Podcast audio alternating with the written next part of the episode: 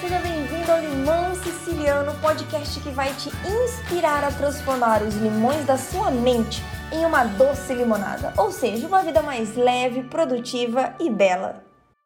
Hey, seja muito bem-vindo, bem-vinda ao primeiro episódio oficial do podcast Limão Siciliano.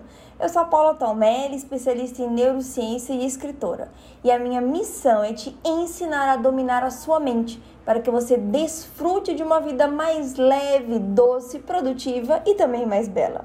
E no episódio de hoje nós vamos falar sobre como lidar com o fracasso e os erros.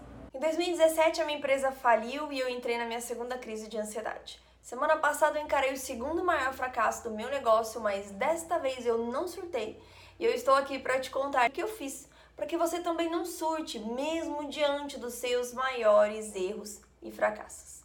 Bom, no início do ano eu decidi investir alto em uma das frentes do meu negócio, que é a minha mentoria. Eu contratei uma consultoria para me ensinar o que fazer, fazer. Eu coloquei bastante dinheiro nisso. Eu refiz quase tudo que eu já tinha pronto.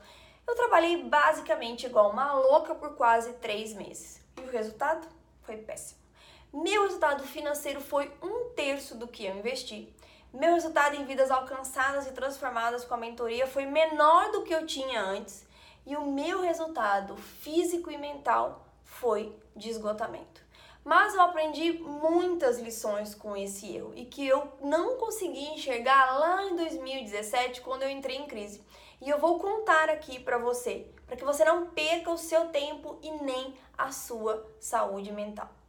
Primeiro entenda que errar é chato e fracassar dói, não tem como fugir disso. Mas a forma como você lida com os seus erros e fracassos é que vai fazer a diferença se você se mantém na posição de fracassado ou se você se levanta e sai caminhando mais forte do que você começou. A primeira coisa então que você precisa fazer é colocar a sua cabeça em ordem. Não adianta sair fazendo. Coloca a cabeça em ordem. Eu vou te dar agora seis passos para você fazer isso. Primeiro, aceite e admita o seu erro. Não adianta pensamento positivo sem análise crítica, não é? Tá bom, beleza, passou, vamos seguir. Não, você também precisa avaliar. E não adianta colocar culpa no outro, no governo, na pandemia, nas outras pessoas envolvidas, em quem você contratou, no seu chefe. Você só avança e cresce se você souber onde errou para você não errar, errar mais. Outro ponto importantíssimo vulnerabilidade não é errado. Ela faz parte de quem você é. Admitir a sua vulnerabilidade, admitir os seus erros não faz de você uma pessoa mais fraca. É o oposto.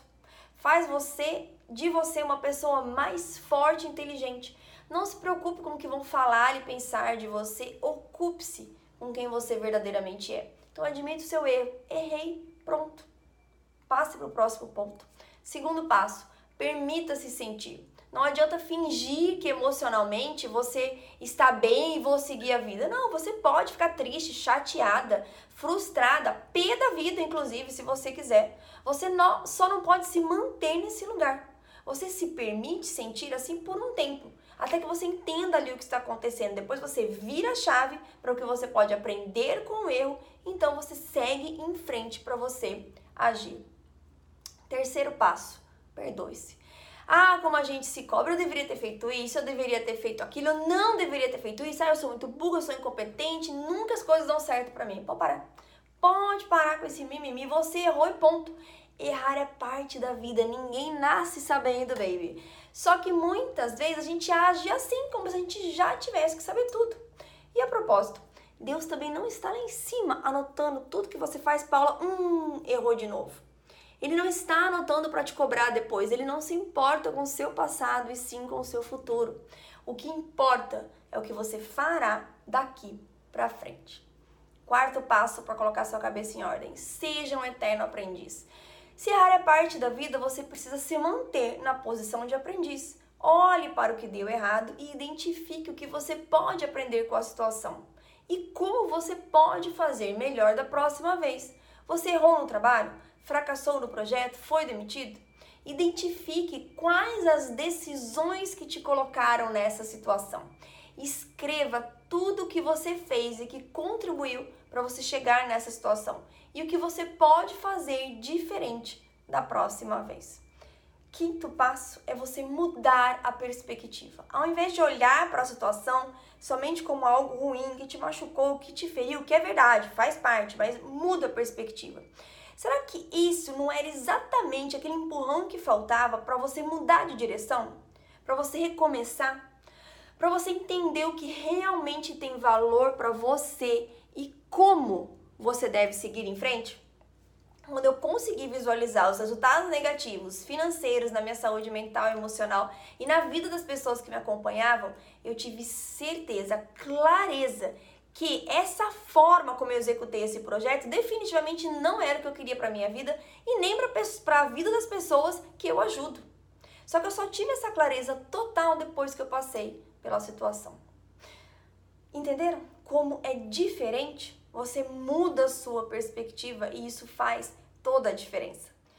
Agora que você colocou a cabeça em ordem, vem a segunda parte, que é traçar um plano. Para sair de onde você está e chegar aonde você deseja, você precisa de um plano, de uma estratégia. Então você vai definir a sua estratégia. O que você vai fazer? Seja simples e objetivo, menos é muito mais aqui neste caso. E não tenha pressa.